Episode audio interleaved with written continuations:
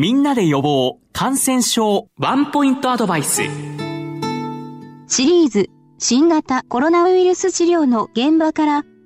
お話は東京医科大学病院感染制御部准教授の中村至先生です。中村先生、オミクロン株の感染者数が減少傾向にありますが、大学病院の状況はどんな状況ですか？はい、あの、最近ですね、確かにあの、患者数というのは減少傾向にあって、入院患者さんの数もですね、あの、少しずつ減ってきているというのが、あの、現状です。で、ただですね、少し気になるのは、あの、下がりきらない感じは少し残っていて、え、毎日数名の入院の、が続いているというような状況ですので、あの、このまま完全に、あの、以前のようにですね、感染者数が激減して、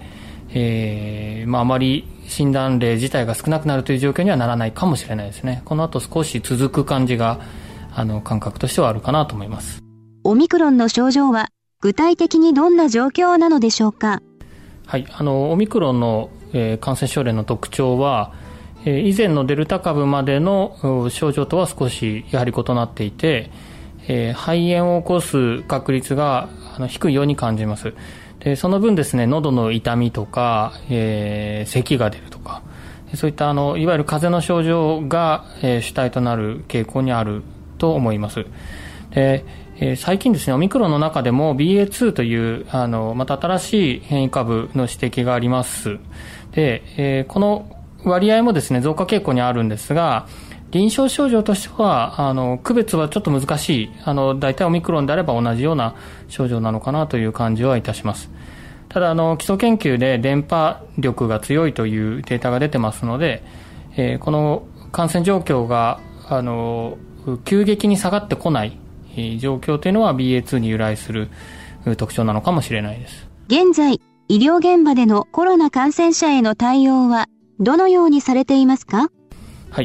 えー、現状ですと、医療現場では、あの、えー、以前はですね、あの、新型コロナウイルス感染症の場合は多くの方が入院。でそこからだんだんあの、えー、ホテル療養があの広がってきて今自宅療養する方がかなり増えています。で9割以上の方が自宅療養で一部の方が、えー、入院をしているというような状況です。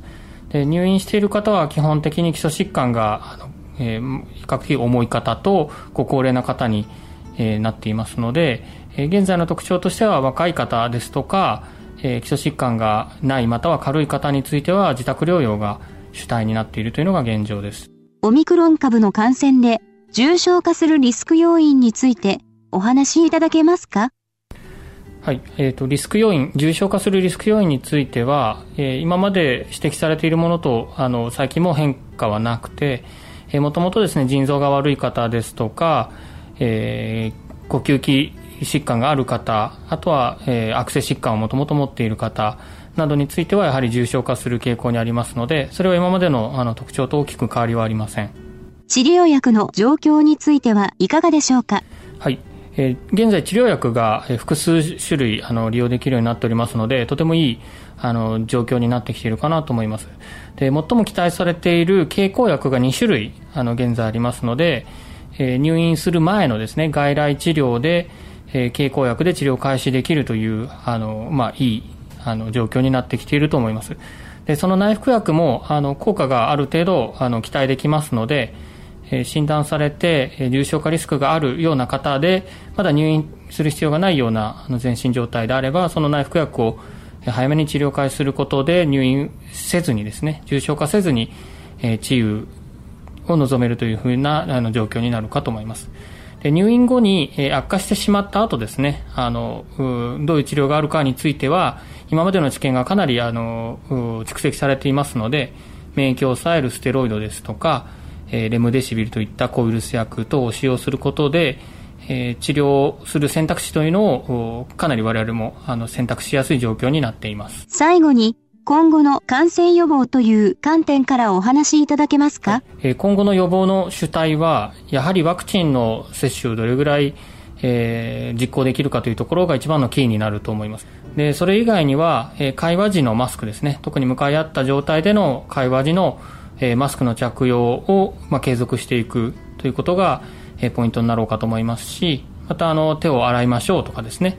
えー、密集した地域での活動を、まあ、少し控えめにするとか、そういったことをやはり継続せなきしなければならないのではないかと思います。シリーズ、新型コロナウイルス治療の現場から、お話は、東京医科大学病院感染制御部准教授の中村至先生でした。